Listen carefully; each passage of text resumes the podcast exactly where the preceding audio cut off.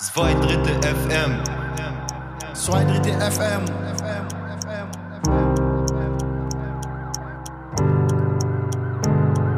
Zwei Drittel FM. Zwei Drittel FM. Podcast. Einen schönen guten Tag, Jonas hier von Zwei Drittel FM. Ich melde mich wieder nach einer längeren Pause. Ähm, wir hatten nämlich auch Corona, zumindest Teile von uns, und konnten deswegen im vergangenen Monat leider keine Folge hochstellen. Dafür aber jetzt und bevor wir loslegen, ähm, da wollen wir gerne noch eine frohe Nachricht loswerden. Zwei Drittel FM ist nämlich für einen ziemlich fetten Preis nominiert. Das ist der Civis Podcast Preis und das freut uns natürlich total. Das Publikumsvoting ist jetzt leider schon vorbei. Ihr könnt also nicht mehr mitmachen. Wir freuen uns aber trotzdem, wenn ihr uns die Daumen drückt. Anfang Juni ist die Preisverleihung in Köln. Es gibt eine fette Gala und ihr könnt das sogar anschauen ähm, in der ARD-Mediathek. So, jetzt geht's aber los und zwar mit äh, zwei Leuten, die hier bei mir im Zoom sitzen. Das sind Jana und Peter und die sind Teil eines Berliner Vereins, der heißt Tatort Zukunft und auf der Website steht, dass sie sich für einen gerechten, humanen und effektiven Umgang mit Kriminalität äh, einsetzen. In aller Kürze, erstmal Hallo, Jana und Peter. Hallo. Hallo, hi. Und in aller Kürze, ähm, was macht ihr? Worum geht's euch bei Tatort Zukunft? Ja, ich glaube, der, der Slogan an sich trifft das ganz gut. Das sind so ähm, sehr treffende Worte, eben ein gerechter, humaner und effektiver Umgang mit Kriminalität. Das heißt für uns, dass wir uns, ähm, dass wir Bildungs- und Beratungsprojekte rund um das Gefängnis konzipieren und auch umsetzen, dass wir Aufklärungsarbeiten immer mit dem Ziel, die Grenze zwischen drinnen und draußen so ein bisschen zu überwinden und mhm. äh, ja, Kontakt und Schnittstellen herzustellen. Die Grenzen überwinden klingt gut. In der Realität steht da aber natürlich eine fette Mauer zwischendrin und draußen. Ne? Also wie, wie überwindet ihr? In welcher, welcher Form überwindet ihr die? Ähm, also im Grunde haben wir eigentlich von, wir haben verschiedene Projekte und Projektideen, die wir teilweise schon umgesetzt haben, teilweise noch am Konzipieren sind. Ähm, und das, da haben wir oftmals auch ähm, Vorbilder eigentlich aus den USA, die uns äh, schon zeigen, wie man sowas aufbauen kann. Und zwar ähm, äh, konzipieren wir letztendlich Projekte, ähm, bei denen wir Universitäten und Gefängnisse miteinander ähm, institutionell verknüpfen und ähm, dadurch letztendlich Begegnungen zwischen drinnen und draußen ermöglichen. Äh, Im amerikanischen Kontext heißt das auch Prison Teaching und ist sehr verbreitet an verschiedenen amerikanischen Universitäten.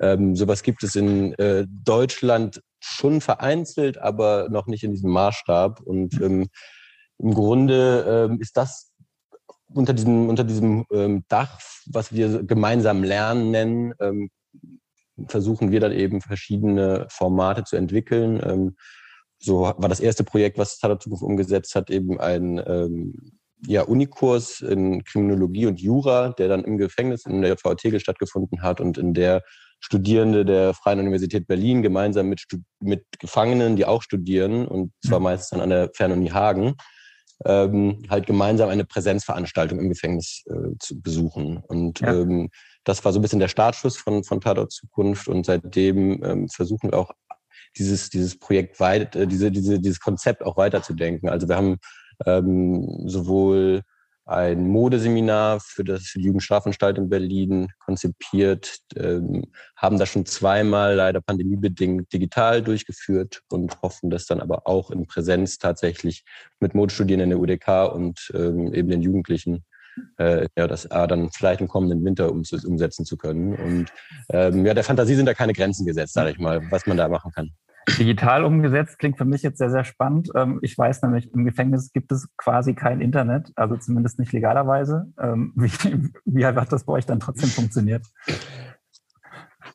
Da haben unsere äh, Designerinnen, die das Projekt äh, ja, ganz klasse umgesetzt haben, haben Videotutorials aufgenommen. Das heißt, es ging darum, dass die Jugendlichen eben unterschiedliche Fertigungstechniken kennengelernt haben und diese Videotutorials, wir haben da ganz eng mit der, ähm, ja, mit der Schulabteilung zusammengearbeitet und diese Materialien gingen dann eben an die Schulabteilung und wurden durch die Unterstützung der Lehrkräfte vor Ort dann eben den Jugendlichen zur Verfügung gestellt. Und so konnten mhm. sie dann über diese Videotutorials, die Begleithefte, die wir erstellt haben, dann äh, den Kurs trotzdem umsetzen.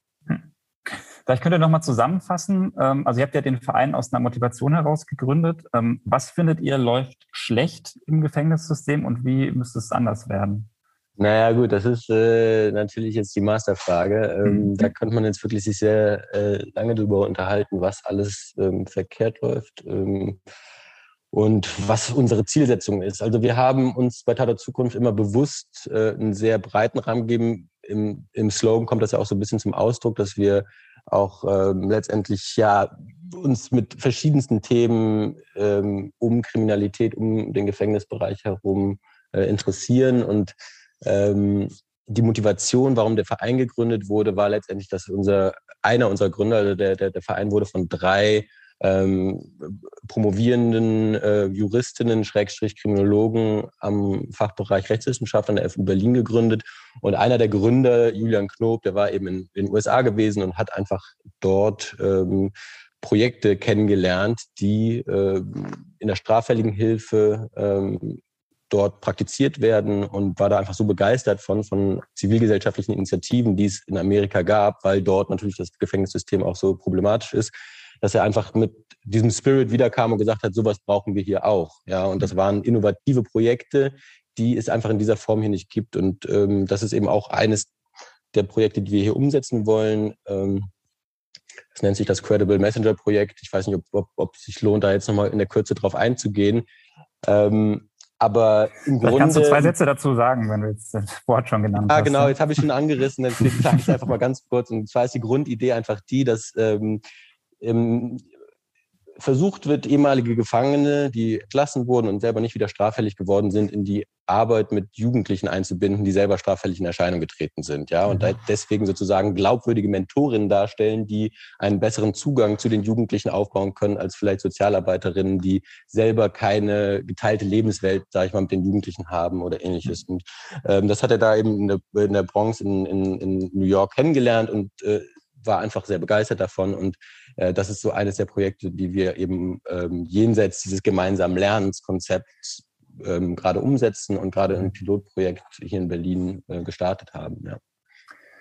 Ich glaube auch bezogen so auf dieses, auf diesen Punkt, was ist die Motivation oder was sind auch unsere Ziele, lässt sich das tatsächlich auch ganz gut in diesen drei Schlagworten wiederfinden. Also gerecht, human, effektiv. Ähm, gerecht zum einen, ähm, dass wir uns als Gesellschaft, und das zeigt sich dann wieder so in unserer Aufklärungsarbeit, einfach mit dem grundsätzlich mit der Frage auseinandersetzen, was finden wir überhaupt gerecht, wen bestrafen wir wie, aber natürlich auch die Frage, wie kann ein gerechter Vollzug aussehen, wie kann ein humaner Vollzug aussehen, was für uns beinhaltet, dass ähm, auch Gefangene eben umfangreichen Zugang oder ja Zugang zum Recht haben, dass Grund- und Menschenrechte geschützt werden, ähm, dass Zugang zu Bildung besteht ähm, und Effektivität. Da setzt dann auch wieder so ein bisschen an der Schnittstelle zwischen Wissenschaft und Praxis an. Also dass wir Erkenntnisse, die wir in der Wissenschaft gewinnen, und die gibt es ja tatsächlich so ein bisschen aus dem Elfenbeinturm der Universität auch rausbekommen an den Ort, wo sie tatsächlich benötigt werden. Mhm. Und damit eben ganz langfristig natürlich irgendwie ähm,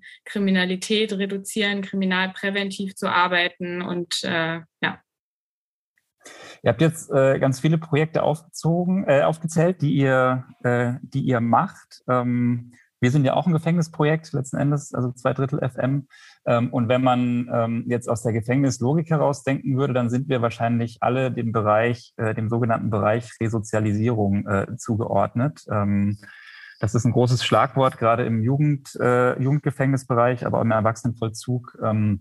Auch. Ich erlebe das immer wieder so, dass Menschen, die sich mit Gefängnis befassen, da ein bisschen drüber schmunzeln, ein bisschen drüber lachen oder den ganz schlimm finden, diesen Begriff. Ähm, und ich würde den gerne versuchen, mit euch mal ein bisschen zu besprechen und auseinanderzunehmen, ähm, weil ihr euch ja sowohl im Gefängnis, aber auch auf ja, gefängnispolitischer Art ja mit vielleicht äh, mit dem Gefängnis auseinandersetzt und auch mit diesem Begriff auseinandersetzt. Vielleicht in aller Kürze zu Beginn Resozialisierung. Wo kommt der Begriff her und was, was soll der eigentlich? Was drückt der eigentlich aus in euren Augen? Ja, ähm, ist äh, ähm, in der Tat auch ein Thema, was immer wieder bei Tatort Zukunft äh, unterschiedlich besprochen wird. Und da ist auch so, es ist ein Tretminenfeld, kann man auf jeden Fall mhm. sagen, da, ähm, weil es ein politisch umkämpfter Begriff ist, Begriff, der teilweise verhasst ist, teilweise als eigentlich das einzige wirkliche Ziel ähm, ja, einer Freiheitsstrafe eben zu gelten hat. Ähm, historisch gesehen äh, kommt der Begriff aus der Weimarer Republik ähm, und ähm, hat äh, da eben schon, äh, ich glaube sogar Karl Liebknecht selber hat das äh, ähm, äh, erstmals das Schlagwort geprägt und ähm, hat einfach die Idee eines Vollzuges ähm, formuliert, wo nicht Vergeltung oder ähm, ja letztendlich Strafe äh, im Vordergrund steht, sondern eben die Wiedereingliederung ähm, desjenigen, der ein Verbrechen begangen hat. Und ähm, ja, in der Bundesrepublik wurde das ausprobiert, ähm, mit auch mit, mit gewisser Euphorie, auch in der Anfangszeit nach dem Zweiten Weltkrieg. Ähm, und ähm, da wurde einfach tatsächlich davon ausgegangen, dass äh, je mehr ähm, man das Gefängnis öffnet zur Gesellschaft hin, je mehr Angebote man schafft in Sachen Ausbildung, in Sachen Arbeit, dass man das tatsächlich leisten kann, jemanden zu resozialisieren und letztendlich durch ähm, diese ähm, Maßnahme Gefängnis und diese Angebote, die da stattfinden, eigentlich zu einem besseren Menschen zu machen. So und jetzt äh, kann man natürlich mal gucken. In den letzten 50 Jahre ähm, wurde das ausprobiert. Ähm, das Strafvollzugsgesetz wurde 1977 erlassen, in dem das einfach nochmal ganz äh, klar als oberstes Vollzugsziel genannt ist und ähm, ja, ich denke, es gibt sehr viele Aspekte, wo man einfach kritisch, selbstkritisch gucken muss, haben wir das jemals irgendwie wirklich erreicht? Und ähm, natürlich gibt es einzelne Beispiele, wo es vielleicht ähm, tatsächlich einen positiven Effekt hat, aber im grosso modo würde ich sagen, ist äh, Resozialisierung aus verschiedenen Gründen einfach auch eigentlich systematisch im Gefängnis nicht möglich. Kannst du mal ein, zwei Gründe aufzählen, warum, warum du das glaubst? Ähm, das sind letztlich Gründe, ja, die, die immer wieder angeführt werden. Also dass letztendlich ein Paradox darin besteht, dass man äh, auf ein Leben in einer Gesellschaft vorbereitet werden soll, ähm, in der man, bei dem man keine Straftaten begeht, aber gleichzeitig diese Gesellschaft abwesend ist. Also man ähm, von der Gesellschaft isoliert wird, aber irgendwie lernen soll, in ihr zu leben. Und ähm, es gibt viele andere Gründe, warum auch das, der Gefängnis einfach ein, ein problematischer Ort ist, ähm, der einen nicht auf das Leben draußen vorbereitet, sondern eben nach ganz eigenen Regeln funktioniert. Und ähm, die Durchregulierung des Gefängnisalltags, ähm, aber auch die ja, Gefangenensubkultur, ähm, die ganzen Funktionen, die, die, die drin, also die ganzen Sachen, die drin funktionieren, die funktionieren draußen dann nicht unbedingt notwendigerweise. Und es äh, es, es sagen eben auch viele Kritiker des Gefängnisses, dass das äh, ja, letztendlich der Strafvollzug mehr schadet, als er, als er hilft und äh, mehr schadet, als er resozialisiert.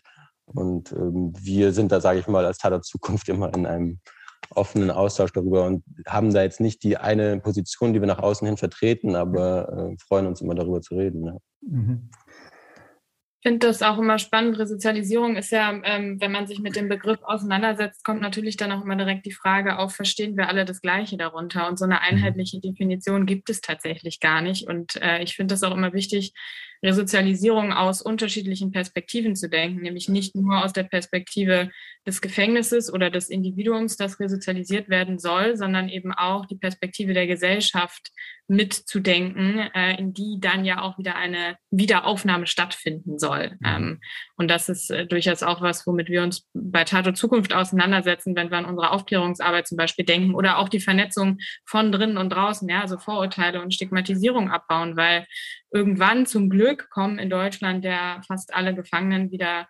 raus und kommen zurück in die Gesellschaft.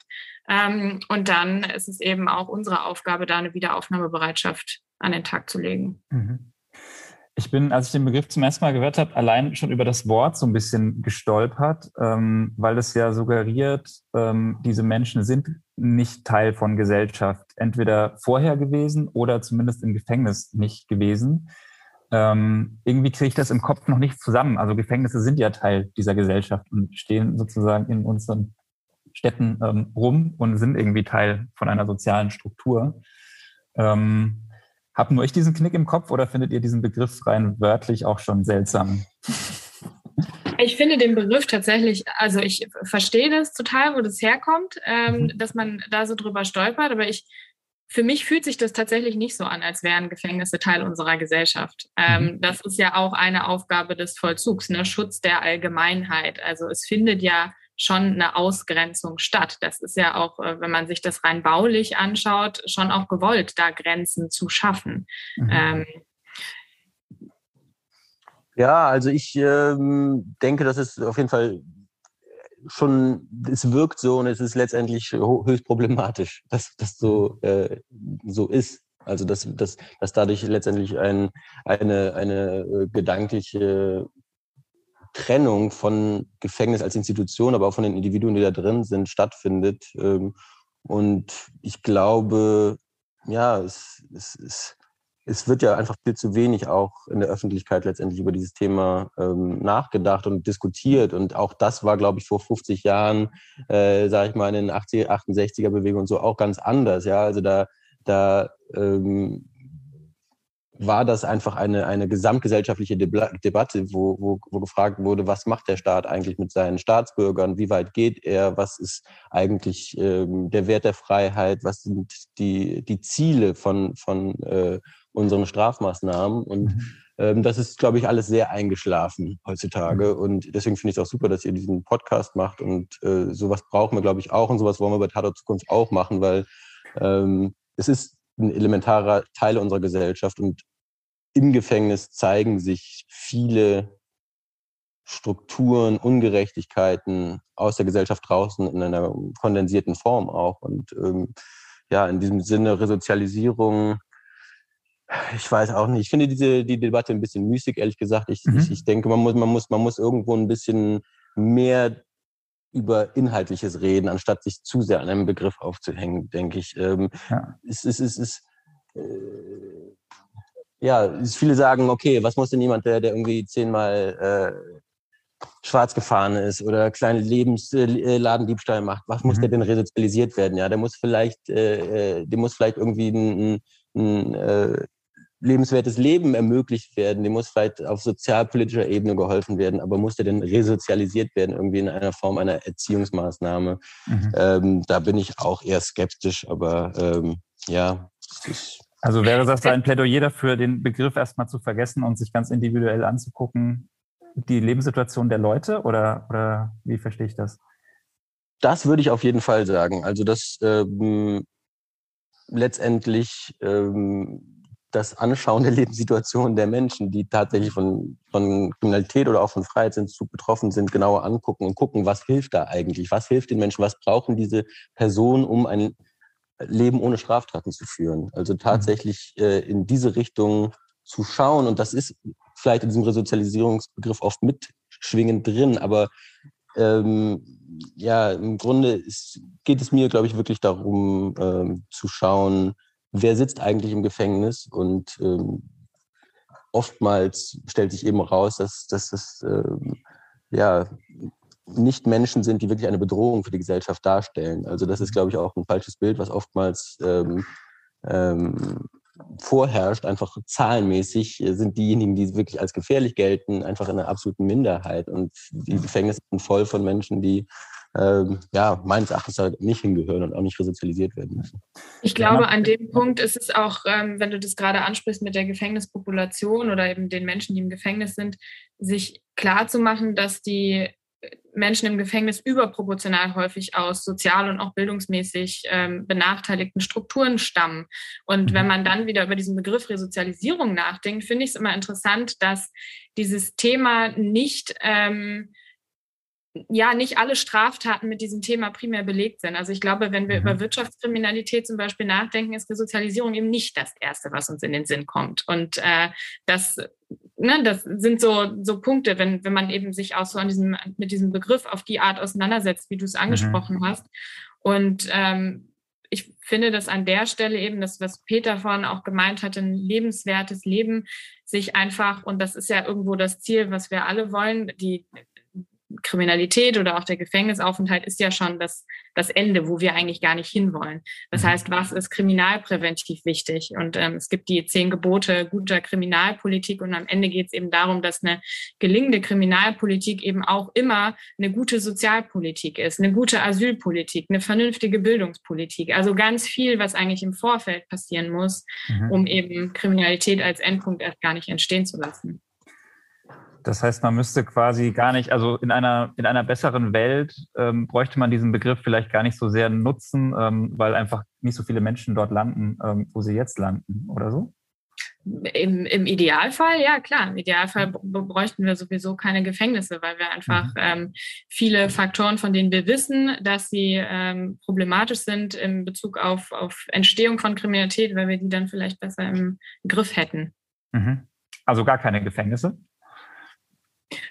Nee, das weiß ich nicht. Das ist, äh, wie gesagt, da ähm, sind wir jetzt nicht, dass wir uns dafür das eine oder das andere positionieren. Aber klar, im, im ganz großen Idealfall keine Gefängnisse, weil das in der Denke heißen würde, es gäbe auch gar keine Kriminalität. So. Ähm, ja.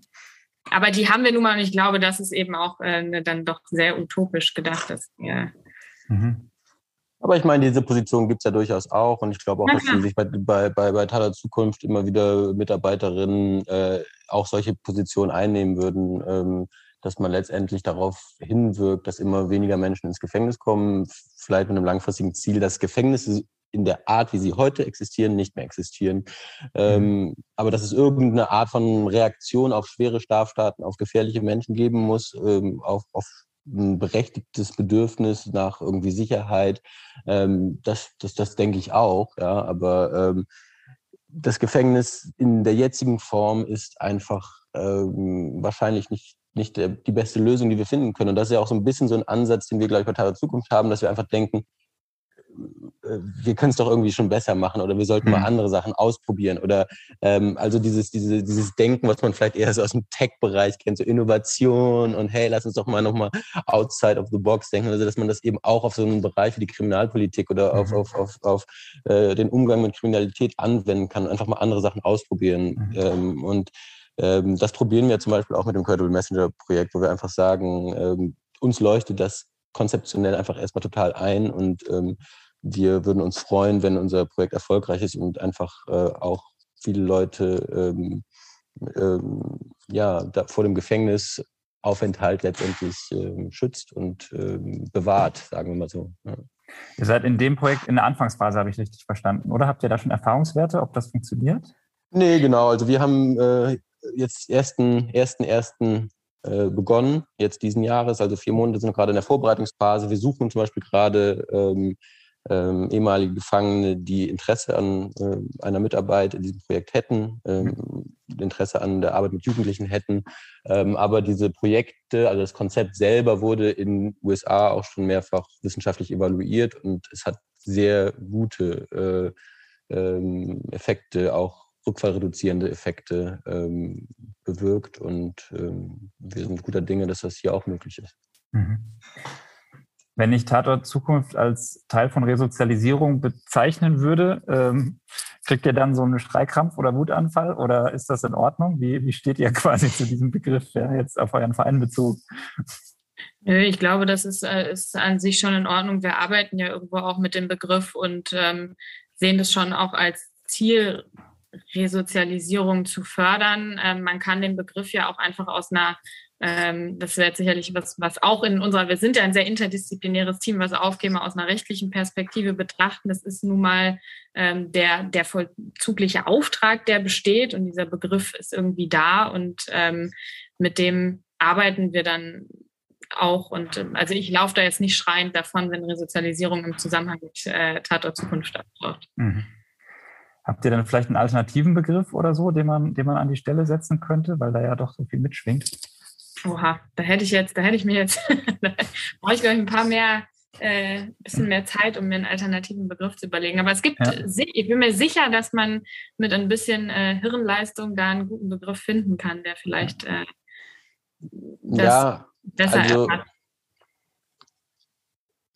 Ja, es ist, es, man muss, also man muss vielleicht tatsächlich einfach gucken, ähm, vielleicht nochmal straftatspezifisch schauen, mhm. ähm, welche, welche, welche äh, Begriffe da vielleicht besser wären als Resozialisierung. Mhm. Ähm, also in vielen Bereichen könnte das vielleicht sogar was wie Empowerment sein, ja, also mhm. Leuten einfach die Selbstbefähigung äh, zu geben, ein Leben ohne Straftaten zu führen, wo sie das, die nicht die Notwendigkeit sehen, äh, straffällig zu werden. Ähm, mhm. Natürlich gilt das nicht für alle Straftaten, ja. Also äh, Sexualstraftaten sind was anderes als Wirtschaftskriminalität, sind was anderes als und äh, auch da ist dann eben ähm, ja letztendlich einfach von Fall zu Fall zu schauen, was, was, was ist da eigentlich der auch wissenschaftlich fundierteste Umgang mit, die hm. Irgendwie gesellschaftlich sinnvollste Reaktion, um letztendlich für uns alle in einer sichereren und sozialeren Gesellschaft zu leben. Ja, also da, da, mhm.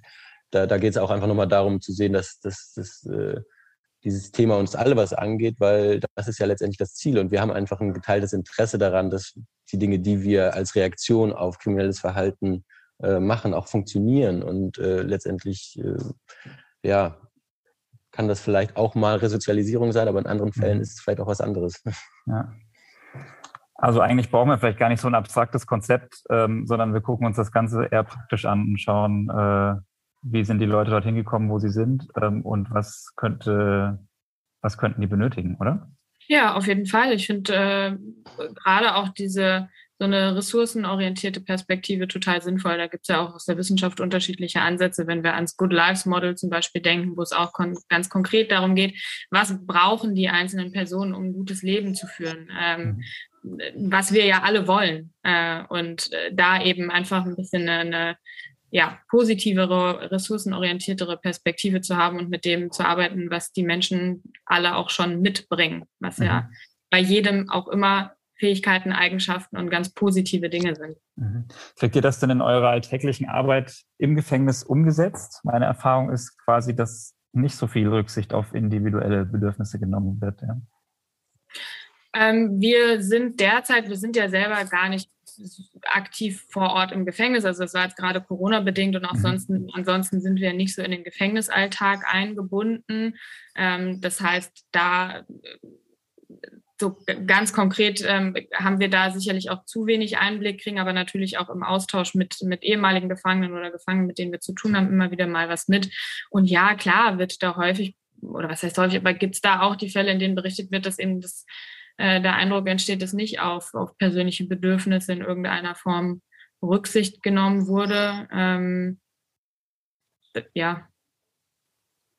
Genau, also ich meine, ich meine, dass, dass der, der der Punkt ist ja wahrscheinlich auch, dass, ähm, ja, dass, dieses, dass, dass Resozialisierung in, im Gefühl der meisten Gefangenen auch einfach nicht stattfindet, wirklich. So, mhm. und man mehr irgendwo das Gefühl hat, ähm, einfach weggesperrt zu werden oder aufbewahrt zu werden oder beschäftigt zu werden, so Beschäftigungstherapie mäßig bei äh, ähm, ja, verschiedenen Angeboten, die gemacht werden, aber dass dann wirklich Resozialisierung stattfindet oder man das machen kann, was man will oder dass das oder dass man extrem, also das da habe ich auch schon aufgehört, dass man richtig darum kämpfen muss, das zu machen, was man machen möchte, damit man ähm, ja die Arbeit findet oder die Tätigkeit findet, die einem Spaß macht, wo man Sinn darin sieht. Ähm, ja, da ist bestimmt noch einiges an Luft nach oben. Aber wir müssen, wir sind auch noch ein sehr junger Verein. Das musst du auch hm. sehen. Dass, äh, wir haben da noch gar nicht so die äh, krassen Erfahrungen hm. ähm, mit der Arbeit im Gefängnis und ähm, das, das ja, und ich, ich finde es dann trotzdem an der Stelle auch immer wichtig, da auch zu bedenken, dass es uns jetzt nicht darum geht, ähm, vor allem nicht darum geht, auf, auf einer ähm, individuellen Ebene irgendwie da auch äh, auf Anstaltsebene Bedienstete oder wen auch immer ähm, massiv zu kritisieren, sondern das ist einfach ein, ein, ein Systemproblem, was besteht. Mhm. Ähm, und wir wissen auch, dass es eben, ne, ich meine, die Projekte, die wir vor Ort umsetzen, könnten wir nicht umsetzen, wenn es da auch äh, Leute gibt, die eben sagen, wir finden das gut, was ihr macht und äh, wollen das unterstützen. Aber das sind einfach so Grundstrukturen, die, die den ganzen Prozess erschweren und dann eben auch Resozialisierung ja, genau. Also es ist auch, das ist auch ein extrem, extrem unterfinanzierter Bereich. Ne? Also ja. die, die äh, Personalschlüssel, die Möglichkeiten da drin sind auch ähm, dadurch sehr begrenzt, ne? muss man auch sehen. Du meinst jetzt in dem äh, in der Beamtenschaft oder in, äh, in dem Ja, pädagogischen So, Bereich? Ja. so, sowohl, sowohl als auch, glaube ich. Mhm. Ne? Also das, ähm,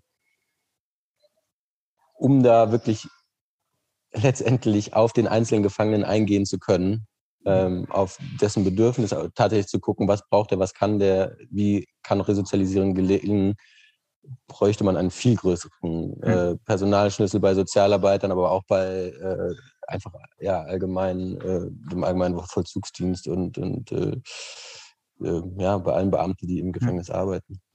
Ich habe das Gefühl, letzten Endes geht es darum, vielleicht eine Perspektive für die Leute aufzubauen, auf einer individuellen Ebene. Ähm, und dafür habe ich jetzt rausgehört und auch verstanden, bräuchte es quasi einfach mehr, mehr Ressourcen, ne? ähm, Mhm. sowohl im Gefängnis als auch vielleicht nach außen wirkend, ähm, dass die Gesellschaft auch was vom Gefängnis erfährt, so wie ihr das tut. Ähm, Ja, auch nach der Inhaftierung. Ne? Also es gibt ja Angebote, die ganz explizit, wenn wir an Übergangsmanagement, Bewährungshilfe, Wiedereingliederungsmanagement denken, ähm, ich glaube, auch das ist ein Punkt bei Resozialisierung, ähm, den man mitdenken muss und der sicherlich auch noch ausbaufähig ist.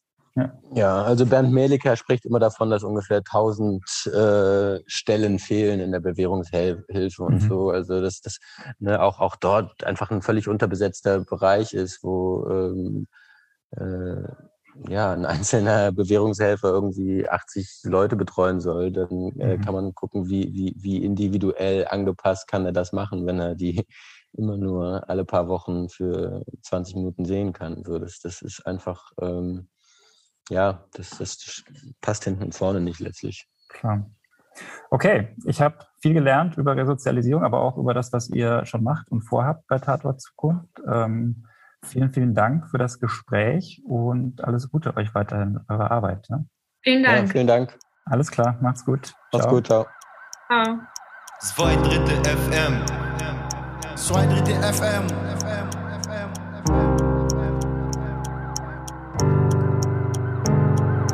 Zwei Drittel FM. Zwei Drittel FM. FM. FM. Podcast.